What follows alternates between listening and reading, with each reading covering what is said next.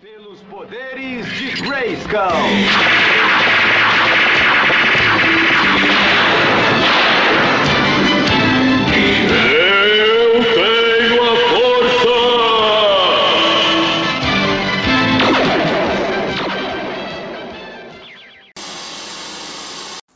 Fala pessoal, tudo bom? Aqui é o Gabriel e está começando mais um episódio desse podcast queridíssimo da MW do Parque Amorim, o Assim Cremos. A gente está na segunda temporada, como vocês já sabem. Estamos trazendo queridos amigos wesleyanos, gente de diversos bairros e estados diferentes, para falar sobre teologia, tradição, fé, espiritualidade, sobre ser igreja. E mais uma vez compartilhando o texto de Atos dos Apóstolos e aprendendo com esses irmãos que têm vindo aqui. O convidado de hoje é uma pessoa muito especial, muito querida para a nossa denominação, é o Miquel Neschaifer. Miquel ele é diretor regional de jovens, é um amigo queridíssimo aqui na nossa denominação, na nossa igreja local, e uma pessoa que tem abençoado a juventude e abençoado a igreja brasileira. Vamos ouvir um episódio hoje sobre o Espírito e a Palavra. Portanto, abra sua Bíblia e vamos para mais um episódio. Hoje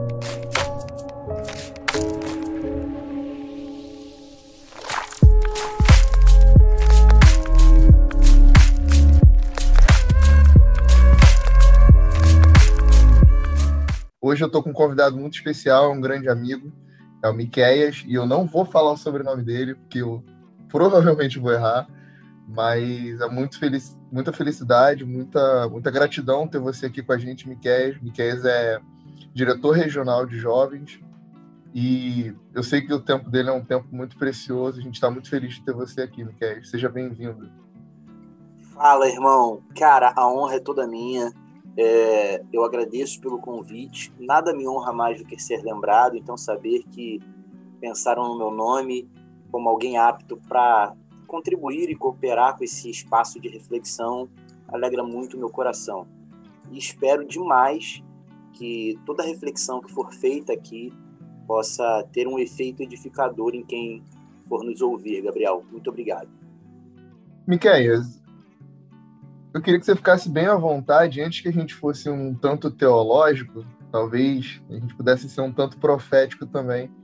A gente está falando do texto de Atos dos Apóstolos, no capítulo 2, e é um marco na história da igreja, Pentecostes, o, o, o movimento ali do, do, derramar do Espírito Santo sobre o povo e o cumprimento da profecia. Queria que antes da gente falasse um pouco sobre o texto de Atos, seja de maneira expositiva ou enfim, da maneira que você quiser tratar o texto, queria que você, como enquanto diretor de jovens, expusesse um pouco seu, do seu pensamento e da sua perspectiva sobre a juventude wesleyana e sobre a juventude evangélica de maneira geral a respeito do Pentecostes. Você tem observado que, que a gente está hoje num movimento onde os jovens eles voltaram a, a, a esse tempo de busca, pelos dons espirituais, ou você acha que a vibe da nossa juventude tem sido outra? Qual tem sido a sua perspectiva, a sua percepção a respeito disso e quais suas observações? Então, Gabriel, é, é um ótimo ponto de partida para nossa conversa aqui. É, principalmente você é, me pediu uma fala profética nesse sentido, uma leitura, né, vamos dizer assim, um diagnóstico de como a espiritualidade da nossa juventude está se desenvolvendo e o quanto que isso tem relação com o pentecostalismo. Cara, eu acredito muito que a gente tem uma, uma juventude que, de uma certa forma, busca e quer viver muito dessas experiências sobrenaturais que são tão características da tradição pentecostal. Só que a gente tem lidado com um desafio que, de uma certa forma, a gente tem perdido um, um elemento fundamental que está até presente nesse relato que a gente vai aqui se debruçar, que é Atos capítulo 2, que é justamente após toda aquela manifestação sobrenatural que acontece nesse cenário, é, aqueles que não estavam compreendendo o que estava acontecendo perguntaram, mas o que, que é isso? Né? E a postura do apóstolo Pedro, diante da pergunta daqueles que questionaram o que, que é isso, é legitimar o fenômeno espiritual a partir da aplicação de um texto bíblico do Antigo Testamento. Ou seja, é, Pedro está validando uma experiência sobrenatural a partir das escrituras, Gabriel. Então, na minha leitura, é, o, o, grande inimigo é, espiritual, vamos dizer assim, que a nossa juventude muitas vezes tem se tornado refém, é uma dificuldade, muitas vezes, de legitimar as suas experiências espirituais a partir de um ponto de vista bíblico. Então, existe sim muita experiência sobrenatural aí sendo experimentada e buscada. Mas uma vez que você pergunta, mas o que é isso? Que experiência é essa? A postura da galera em legitimar as suas experiências está sendo diferente da de Pedro. Não existe uma ancoragem, né? não existe uma fundamentação na verdade das escrituras. Muitas vezes, a, a resposta que se dá é: ah, isso aí é a visão que tal indivíduo teve né? E aí entram as personalidades gospels que é, é, fundamentam é, tais experiências sobrenaturais, tais ondas, e, e existe aí então uma fraqueza muito grande em encontrar na Bíblia a fonte de autoridade que legitime essas experiências religiosas. Legal sua resposta, isso me, me, me traz algumas observações eu quero deixar para comentar um pouco mais à frente. Vamos, vamos para o texto e, e, daí a gente vai tirando as perguntas sobre, sobre o, tema. O que acontece em Atos dos Apóstolos é o derramamento do Espírito Santo sobre a sua igreja e isso, esse derramar, ele, ele tem algumas implicações é, na autoridade da pregação, na, na possibilidade da, dos dons, operação dos dons espirituais, mas acima de tudo na obra do Espírito dentro do crente.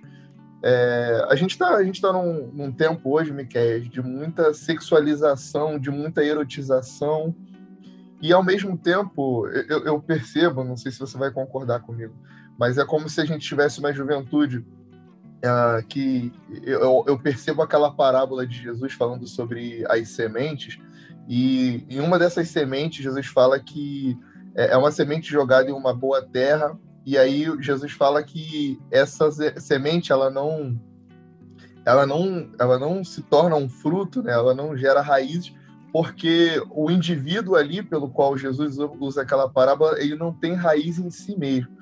É, qual, qual seria, na, na, sua percepção, a importância da, da obra do Espírito, da, da, da fé e da tradição pentecostal para a vida do crente, para, a continuidade, para a permanência do, do cristão na caminhada. Eu, eu, eu, eu, entendo e penso que hoje a gente tem uma geração de, de pessoas inteligentes, pessoas que têm um amplo conhecimento, muitas vezes se debruçam é, nas escrituras de, de forma erudita, é, de forma contemplativa, mas parece que não há permanência, não há continuidade, não há consistência.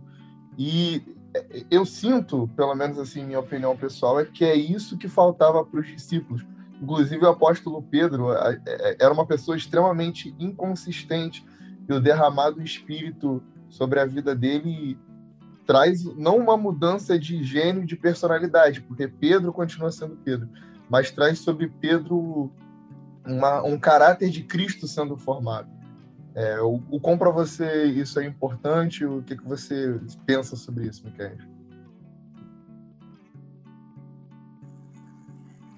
Uau, irmão. Cara, assim, a tua, a tua, a tua pergunta é muito bacana porque abre para mim a possibilidade de pensar sobre a qualidade das nossas experiências religiosas, né? E como a gente está falando de uma experiência cristã, a qualidade espiritual desse suposto encontro com o Espírito Santo, né? Digo suposto por quê?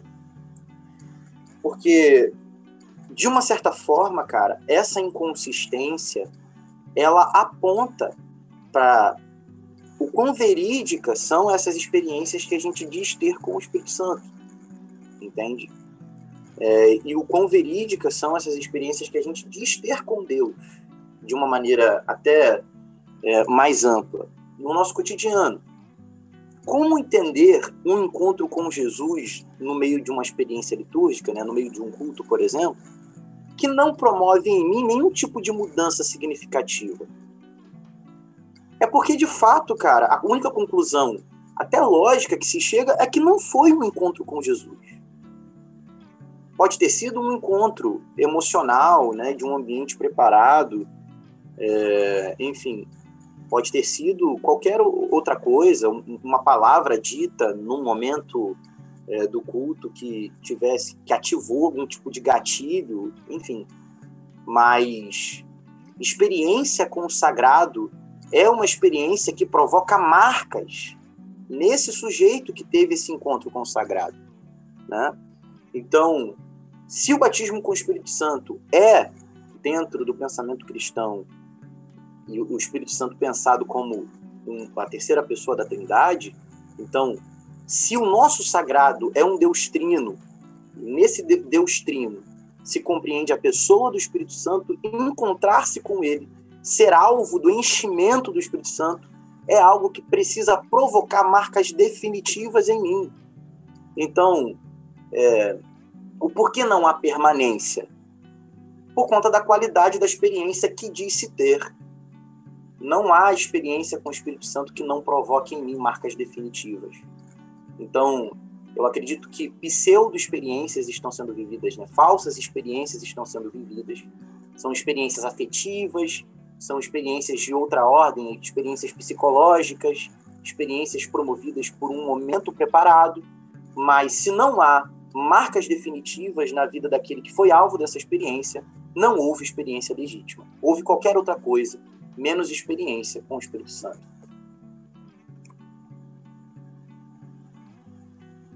Isso me lembra uma fala do Paulo Borges, Paulo Borges Júnior, ele fala que as experiências espirituais, a, a, a experiência pela experiência, ela não produz é, testemunho, ela não produz consistência cristã. E aí o exemplo que ele usa é sobre Satanás, ele brinca falando o seguinte, se tem alguém que tem experiências com Deus todos os dias, esse alguém é o diabo experiência com o poder de Deus, com a onipotência de Deus, com o controle de Deus sobre todas as coisas, mas ainda assim ele não se converte pela experiência, né? É engraçado, mas é, é verdade. Miquel, é, falando um pouco do texto aqui, é, eu, eu, quero que a gente fale sobre a, o quão caro é essa tradição pentecostal para nós, o quanto, o quanto você, e, e aí eu faço já uma observação pessoal, enquanto pregador, carrega consigo esse esse queimar, né? Assim, eu, eu me ponho em chamas e, e chamo o povo para que eles me vejam queimar. Você já pregou algumas vezes na nossa igreja, inclusive tem Sermão do Miquel no YouTube da nossa igreja, no nosso canal, e eu convido vocês a ouvirem.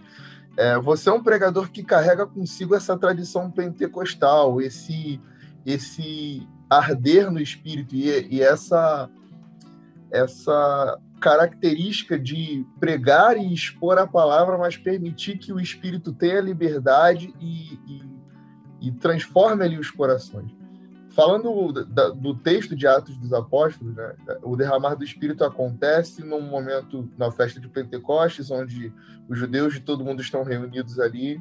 É, e aí, de repente, vem um, um, som, um som como de um vento impetuoso, é visto línguas repartidas sobre aqueles homens, eles são cheios do Espírito Santo, começam a falar em outras línguas, e o que acontece ali é o Espírito levando é, Pedro e os discípulos ali a falarem algo, falarem a respeito das grandezas de Deus.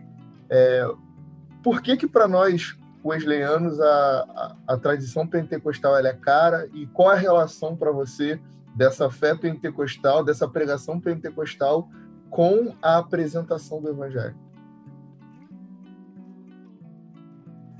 Nossa, cara, é uma pergunta grande, né? Assim, não grande no sentido de que ela demorou muito tempo para ser feita, mas é porque ela exige a apresentação de muitos elementos para que é, ela seja completamente respondida. Eu vou tentar aqui é, apresentar um caminho de resposta, tá? É, e aí, assim, sinta-se muito à vontade de poder me conduzir nessa apresentação é, para onde a tua pergunta direcionou. É, em primeiro lugar, o, o, Gabriel, eu acho importante a gente esclarecer o que significa ser pentecostal, entende? Antes de é, eu fazer qualquer tipo de consideração sobre o porquê que o pentecostalismo é importante é, na maneira como a gente anuncia o evangelho, porque, querendo ou não, a pregação pentecostal ela tem uma característica muito particular, né? Vamos dizer assim. É, mas antes disso, acho que é, é, bacana a gente pensar o que define as, aquilo que a gente está chamando de pentecostalismo, né? Em primeiro lugar, para entender o que é pentecostalismo, e aí me diz, ô Gabriel, é, a gente pode fazer essa, essa, esse caminho, a gente pode seguir esse caminho para a gente chegar nessa resposta? Diz aí. Pode, fica à vontade. Pô, beleza. Então, para a gente entender o que é pentecostalismo, a gente precisa fazer aí uma busca arqueológica, né? É, cavar aonde é que isso começou. E o que a gente chama de pentecostalismo hoje é um fenômeno moderno. Né? Ele está ali localizado ali no século XX. Mais precisamente no início do século XX, por volta aí de, de 1801, 1901, né? melhor dizendo. É, e aonde está localizado isso? Existia um colégio no Kansas, denominado Colégio Bíblico Betel, e que um sujeito chamado Charles Parham iniciou estudos sobre é, o que seria essa capacitação do Espírito Santo descrita em Atos capítulo 2. E a conclusão que esse colégio bíblico de interpretação das Escrituras chega é que a marca fundamental da experiência do batismo com o Espírito Santo em Atos 2 seria a evidência do falar em línguas e essa experiência compreendida como uma segunda bênção após a conversão. Então, ali naquele colégio do Kansas, no início do século XX, já estão aquilo que a gente pode chamar de dois grandes pilares do pentecostalismo, Gabriel, que é a crença de que o batismo com o Espírito Santo é uma segunda bênção, tá? É, o indivíduo convertido, portanto, nessa cronologia, primeiro ele se converte, depois ele vive a experiência do batismo com o Espírito Santo, é compreendido como uma experiência posterior. E o outro pilar fundamental é, do pentecostalismo clássico, vamos chamar assim, é a evidência desse, dessa experiência no, na, no falar em línguas, né? no, no chamado glossolalia, que seria a manifestação do dons das línguas. E aí a gente tem peculiaridades, a gente vai tratar isso mais na frente, entre as línguas estranhas e falar em outros idiomas. Mas vamos lá.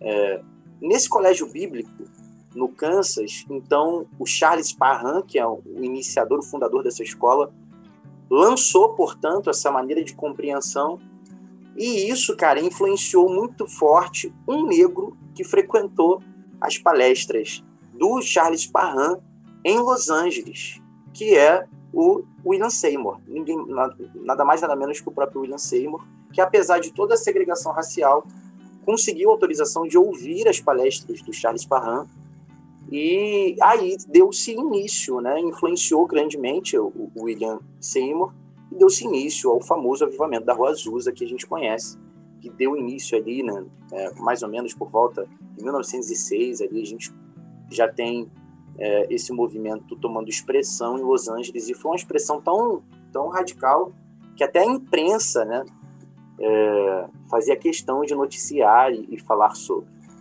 Bom, tendo dito isso, cara, é, o que seria, portanto, o pentecostalismo? O pentecostalismo ele sofreu muitas modificações porque se tornou um movimento muito amplo.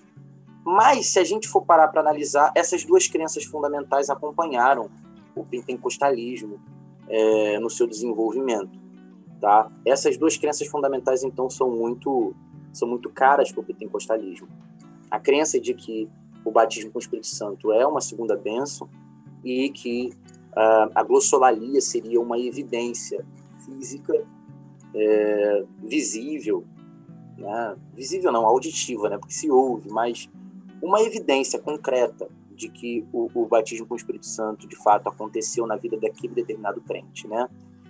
É, bom, tendo dito isso, cara, por que que para nós wesleyanos a tradição pentecostal ela é cara. Né? Foi isso que foi um dos elementos da pergunta, né? Exato, pra... é, é, isso mesmo, é isso mesmo. Tá. É, ela é cara justamente porque no início, é, para situar historicamente, em 1962, começou-se ali na Igreja Metodista do Brasil é, uma certa discordância entre alas tradicionalistas e alas em, em prol de uma renovação espiritual, justamente a respeito desse, desse, desse ponto. Né? Havia um grupo que buscava, de maneira radical, a experiência dessa segunda bênção, é, e uma ala tradicionalista que, de uma certa forma, não compreendia dessa maneira o desenvolvimento da espiritualidade cristã, e isso culminou com o surgimento da Igreja Metodista Wesleyana em 67. Ela é cara porque ela motivou, do ponto de vista institucional, né, ela motivou a necessidade de, da construção e do surgimento de uma nova denominação. Né? Então, a, a, tradição pentecostal ela tem uma importância para nós não apenas teológica, mas institucional, né? Porque ela foi a razão, ela foi o motivo do nosso surgimento, certo? É, então, de uma certa forma, é, então isso seria uma das razões que fazem com que essa tradição seja importante para nós, tanto teologicamente, porque ela nos, ela norteia para nós o caminho de como a nossa espiritualidade se desenvolve então, o ponto de partida seria a conversão, e após a conversão, haveria a busca por uma segunda experiência, que seria o batismo com o Espírito Santo, e também ela é importante do ponto de vista institucional, porque ela deu origem à, à, à denominação é, metodista wesleyana, né? E aí, cara, assim, eu acho que fechando a tua pergunta, se é que eu, que eu lembro, tô, tô aqui com ela bem clara na minha mente, é, do ponto de vista da pregação, a tradição pentecostal ela tem como característica, é, por compreender o batismo com o Espírito Santo como uma segunda bênção, existe um apelo muito grande a o sair de uma esfera natural, certo? Então, é, existe a, a conversão, existe, portanto, a compreensão que o Espírito Santo está habitando no indivíduo, mas existe esse pressuposto de que é possível ir além. E, e, e essa crença de que é possível ir além, cara, ela está presente na maneira como é, a pregação pentecostal se desenvolve. Entende, o, o Gabriel? Então, há sempre um apelo ao abandono do comum, ao, ao abandono do rotineiro, a, a, porque é possível, existe o pressuposto de que é, uma vez que você conhece a Cristo, uma vez que você teve um encontro com Ele, é possível ir além. Há uma experiência posterior, existe algo a ser acessado. Isso é muito presente na maneira como o pentecostal pensa a sua espiritualidade. E acompanhado disso, existe também um forte apelo ético, que também está muito presente na maneira como o pentecostal desenvolve a sua pregação. Né? Existe é, isso está presente desde a Rua Azusa, né? É, inclusive, é, aqueles que foram alcançados pelo avivamento ali no século XX na Rua, na Rua Azusa tinham um, um, um forte senso escatológico, né? ou seja, eles viviam nessa ardente expectativa da vinda de Jesus justamente por justamente pelo, pelo forte apelo do, é, da aplicação que Pedro faz do texto de Joel no capítulo 2, aonde o derramamento do Espírito Santo aparece associado ao grande dia do Senhor. Então, uma vez que eles foram alcançados por esse derramamento do Espírito Santo, uma vez que eles viveram isso sendo é, concretizado na vida deles, é, só restava alimentar essa esperança a respeito do dia do Senhor, né, desse advento da, da segunda vinda. Então, para tentar é, é, recuperar os pontos aí. A tradição pentecostal ela tem uma marca tão característica na maneira como a gente prega, porque existe esse pressuposto de que é possível ir além e também acompanhado a isso existe um forte apelo ético de uma conduta que esteja alinhada essa esperança e essa certeza de que Jesus virá. Tá? Então é isso.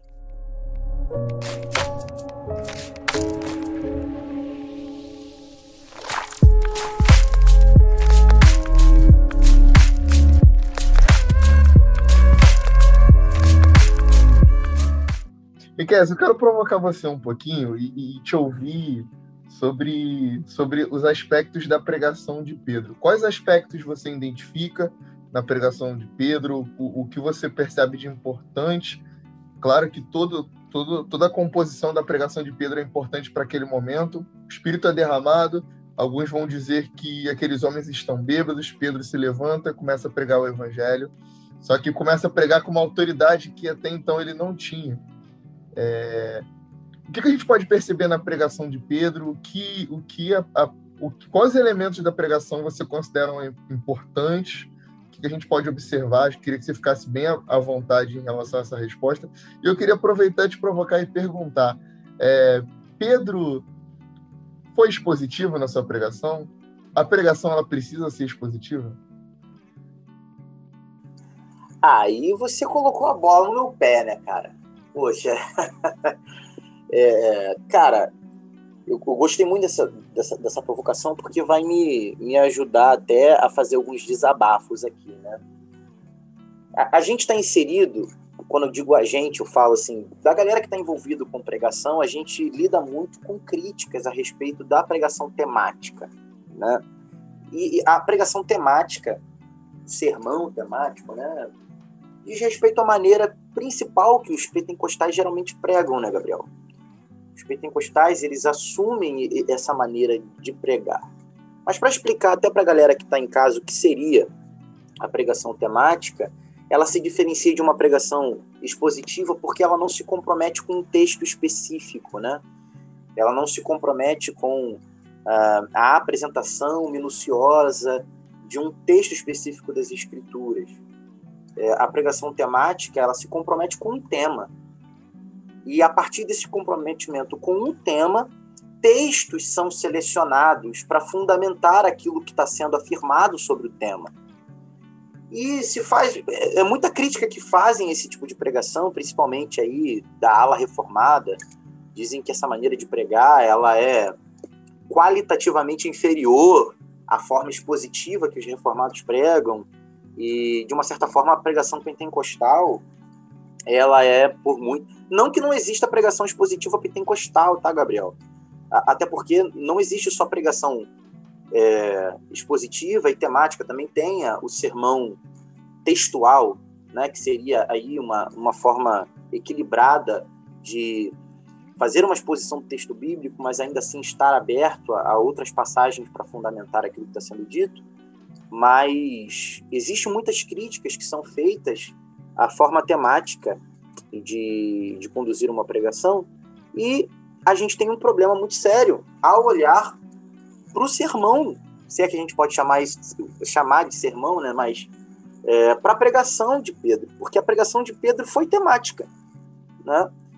Pedro estava interessado em tratar de um tema e Pedro usa textos justamente para fundamentar aquilo que está sendo afirmado sobre o tema.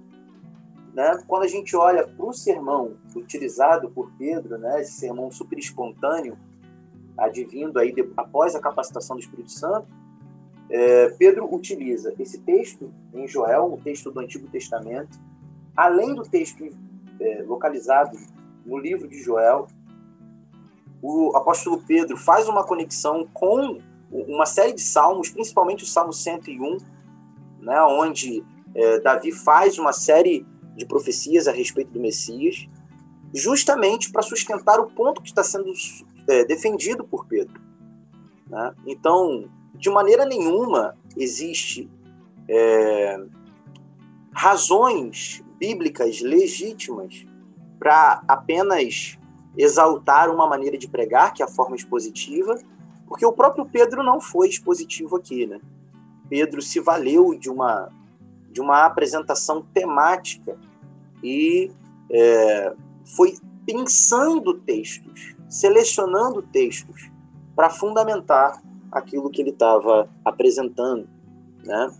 Então, diante da tua provocação, cara, eu acho é, enfim, eu estou tentando colher aqui uma palavra que não seja tão, tão pesada, mas assim, eu acho bobeira, tá? Achei uma, uma palavra. Eu acho bobeira, assim, essa supervalorização do sermão expositivo em detrimento do sermão temático. É possível que o, temático, o sermão temático seja igualmente bíblico, igualmente sério, igualmente consistente, porque o próprio sermão do Pedro foi assim. Né?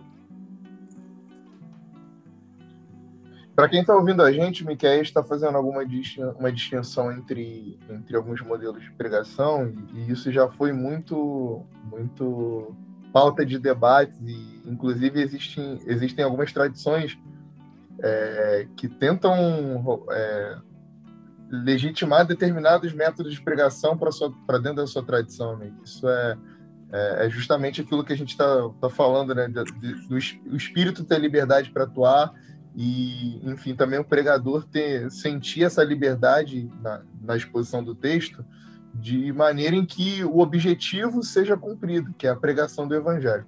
Só para acrescentar, cara, é, no fundo, no fundo, isso é uma forma de tentar normativizar, né? ou seja, é, de tornar é, a, a, minha preferência particular em uma norma. Né? Quando eu falo, chamo de normatização, é, eu tornar uma preferência particular em uma norma.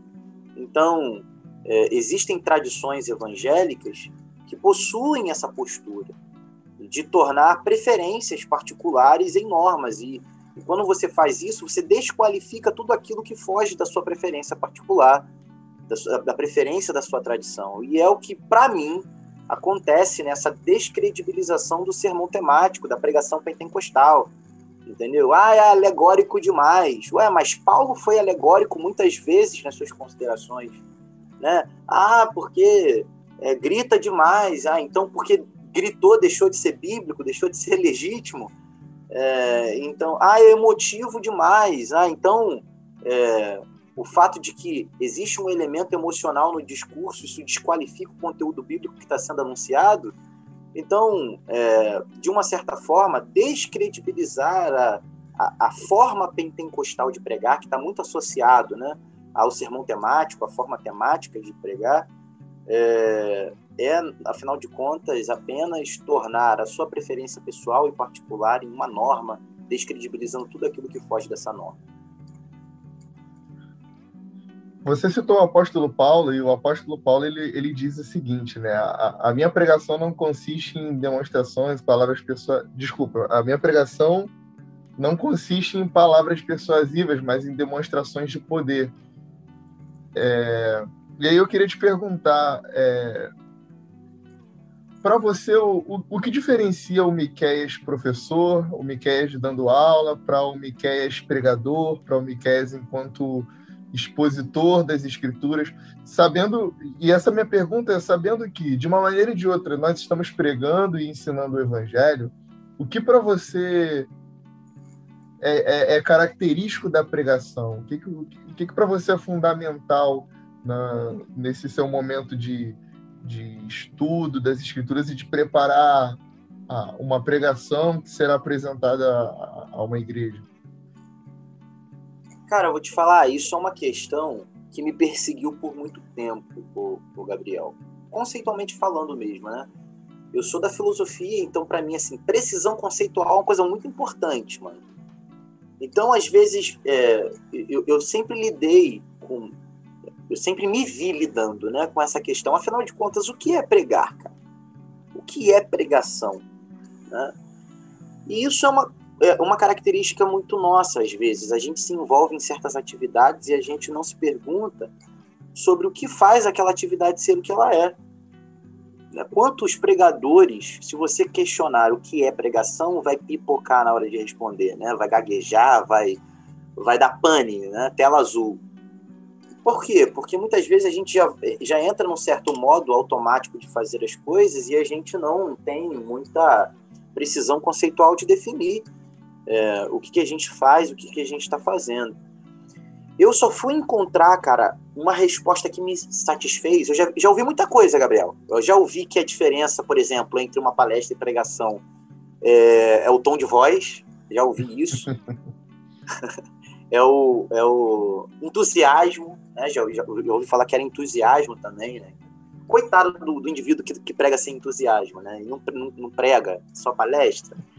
É, enfim, e nenhuma definição assim me, é, me gerou calmaria na minha angústia por encontrar respostas. Isso só se resolveu quando eu conheci um teólogo importante no século XX, pregador também, é, pregador, foi ministro da, da cátedra de Westminster, que é o, o britânico George Lloyd Jones, né? Martin Lloyd Jones, corrigindo, Martin Lloyd Jones.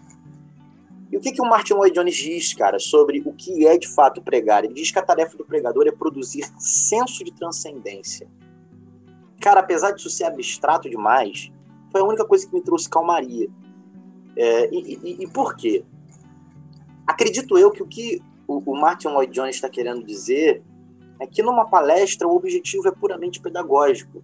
Entende, o, o, o Gabriel? Eu estou falando de palestra aqui mas eu poderia falar de uma aula, de um discurso para uma plateia, né? O objetivo ele é exclusivamente é, pedagógico, ele tem fins pedagógicos. O objetivo é transmitir informações. É, eu tenho uma informação e eu vou transmitir da melhor maneira e essa informação vai ser absorvida por quem está do outro lado, pelo meu público, pela plateia. Isso não é o que orienta um pregador, né, mãe? Isso não é o que orienta e se orienta, o pregador não sabe o que está fazendo. Então, o que, que deveria conduzir o pregador, segundo o, o, o Lloyd Jones? É a busca por produzir no ambiente que aquilo que está sendo dito não é desse mundo. Transcende a realidade, transcende ao comum, transcende a, a esse mundo profano. O que está sendo dito tem um, uma natureza superior. Não se baseia, e aí para parafrasear de novo o apóstolo Paulo, há uma sabedoria meramente humana, está para além disso. E uma vez que o pregador entende esse papel, o ambiente aonde ele está inserido, o ambiente onde ele está discursando, ele, é, de uma certa forma, é, o, o, ambiente contribui para isso, né, em certa medida. Então, não apenas o pregador ele tem essa lógica, esse objetivo, mas também a igreja corresponde, crê que o que está sendo dito não corresponde a esse mundo, não corresponde a, a, a, ao, ao, comum, né? a uma fala comum. Em termos pentecostais, é ser boca de Deus. Né? Aquilo que está sendo dito transcende, vem de Deus, não, não é natural, não é, advém de sabedoria humana, de saber humano. Então, para mim, cara, o que difere o Miqueias pregador de um Miqueias professor, do Miqueias palestrante, é que o que está em jogo quando eu prego é eu estou é, houve um preparo, houve um estudo, mas quando eu ocupo aquela atividade Deus fala através de mim. Né? E, e, isso precisa, e eu preciso comunicar isso, eu preciso me envolver com essa tarefa de falar, mas não falar por mim. Não falar através apenas de uma inteligência humana, mas ser porta-voz de uma mensagem que é maior do que o mesmo, que é maior do que o comum, maior do que o natural. Então eu acho que isso me ajudou, apesar disso ser até abstrato em certo sentido, mas é isso que me ajudou, é isso que me trouxe clareza. E talvez o jargão evangélico pentecostal que mais traduza produzir senso de transcendência é aquela crença de que o pregador é boca de Deus, de que o pregador traz uma mensagem que é maior do que tudo que pode ser considerado natural.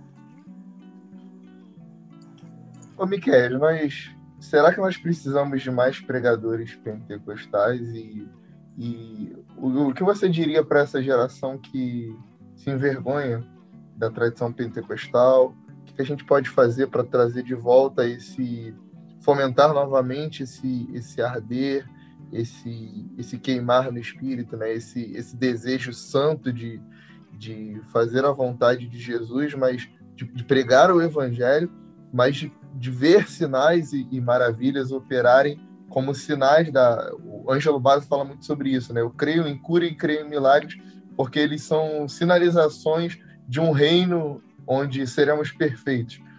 É, e, e, e o compra o compra você isso é importante dentro de um tempo, Miguel, onde a, a gourmetização da teologia, né?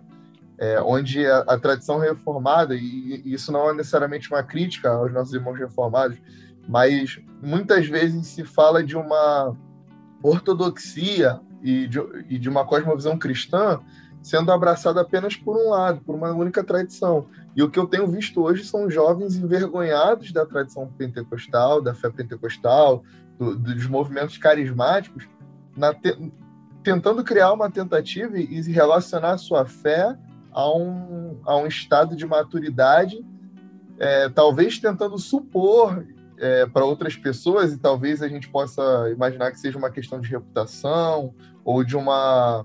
Você fala muito sobre isso, né? Ah, eu não sou, eu não sou religioso, ah, religiosidade. E as pessoas falam da religião como algo ruim. Então, eu, eu sinto que os jovens estão tentando se afastar da, dessa tradição pentecostal pelo medo do que a palavra pentecostal carrega.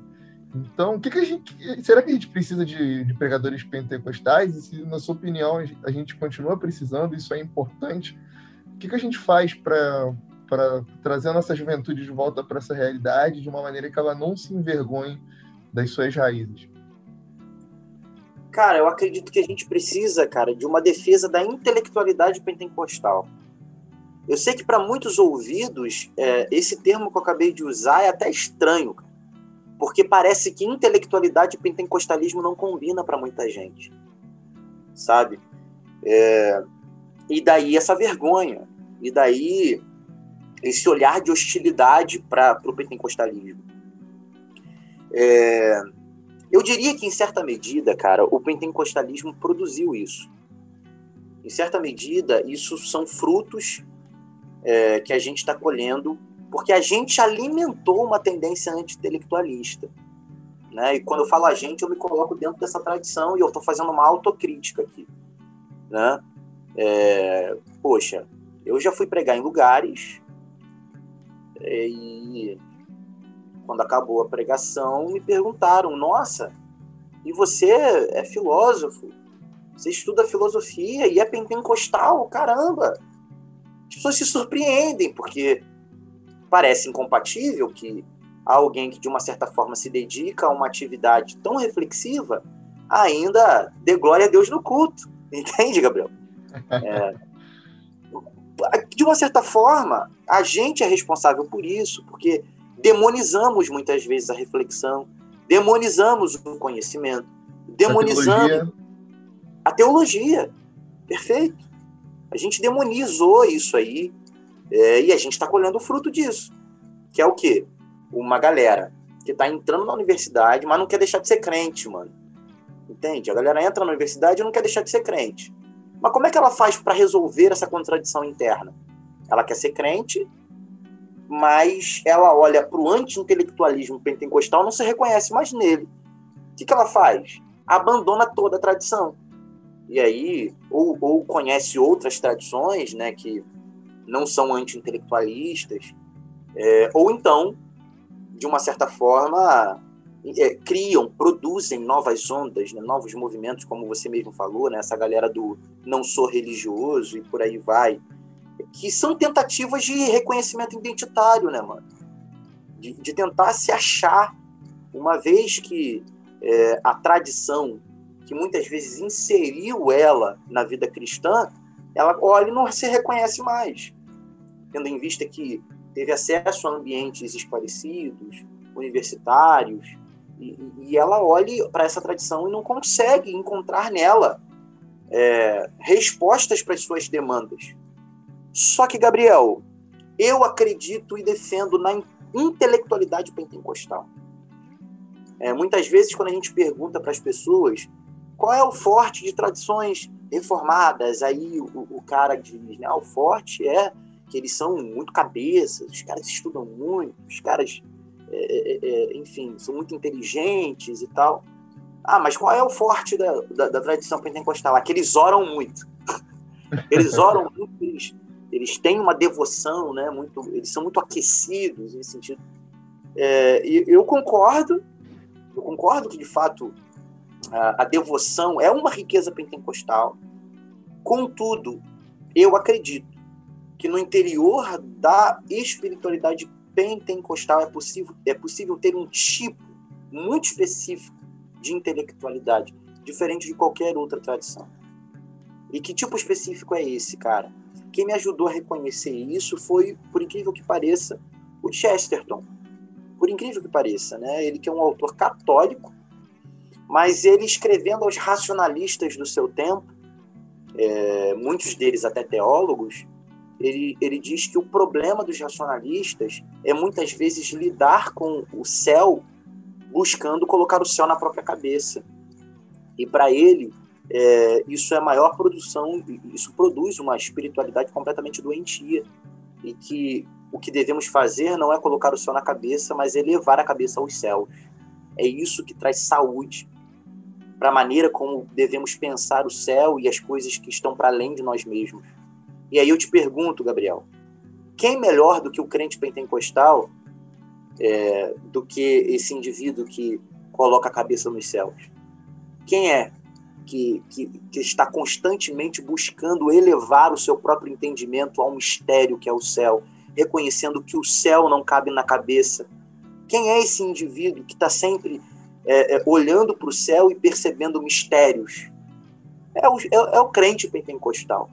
O crente pentecostal ele olha para o mistério e percebe de forma nítida o um, um mistério, sem ter pretensão nenhuma de colocar o céu na própria cabeça, encaixar o, o céu na própria cabeça. Ele já olha para o céu e reconhece. É, antes que o céu esmague a sua cabeça, nessa tentativa de tentar colocar o céu lá dentro, ele já reconhece de início, pela riqueza da sua experiência com o Espírito Santo, de que o céu é maior que ele. Então, eu acho que a riqueza da intele intelectualidade pentecostal, eu acho que é isso que a gente precisa é, tentar evidenciar que a gente já parte, o nosso ponto de partida já faz com que a nossa intelectualidade seja sadia, que é a crença de que não, não adianta. É, o céu é maior do que a nossa capacidade de compreendê-lo. Coisas que muitas vezes, tradições muito racionalistas, que querem encontrar nexos causais em tudo, para tentar, de uma certa forma, reduzir o céu nas suas categorias do entendimento, é, a gente não sofre desse mal. Então, eu acho que o que a gente precisa hoje não é necessariamente de novos pregadores pentecostais, mas sim, até pregadores pentecostais, mas que saibam o valor da sua intelectualidade. Eu acho que é isso. Eu queria poder falar muito mais coisas, mas a gente, a gente é muito comprometido com, com o tempo das pessoas que vêm aqui falar para gente e até com o tempo das pessoas que estão aqui nos ouvindo. Então, Miquel, eu só tenho te agradecer de verdade pelo seu tempo, pela por esse momento aqui de, de aprendizado contigo e eu tenho certeza que esse legado dessa tradição pentecostal, dessa preocupação, dessa importância, dessa dedicação com a pregação tem sido honrados por você, não, não, não só nessa, seu ministério itinerante, mas sobretudo nessa sua liderança wesleyana. Eu sei que é um legado que está sendo deixado para a nossa juventude.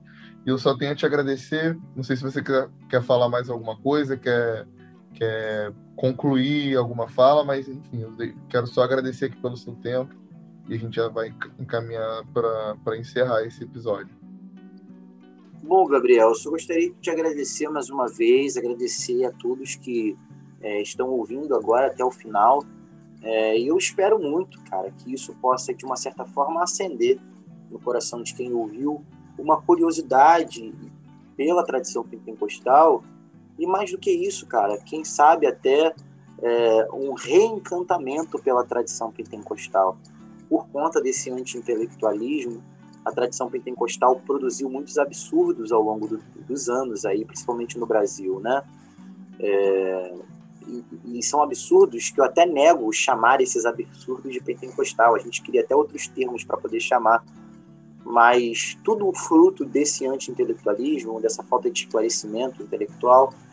É, mas a minha expectativa é de que o nosso diálogo, a nossa, a nossa conversa aqui, possa promover aí uma tentativa de é, as pessoas olharem de novo com encanto a tradição pentecostal como uma fonte é, pura e consistente de direcionamento para sua espiritualidade. Obrigado, Gabriel. E um abraço aí para toda toda a galera aí da IMW em Parque Favorito. Obrigado, Miquel, mais uma vez. Obrigado a todo mundo que gastou o seu tempo aqui para ouvir a gente e eu tenho certeza que todos foram edificados. Miquel, eu quero deixar aqui, firmar aqui com você um compromisso público de você voltar aqui no nosso podcast para falar sobre religião. Você topa? Poxa, irmão, super top, cara. Vai ser uma, uma alegria profunda para mim. Pode chamar, mas não promete só não. Chama mesmo.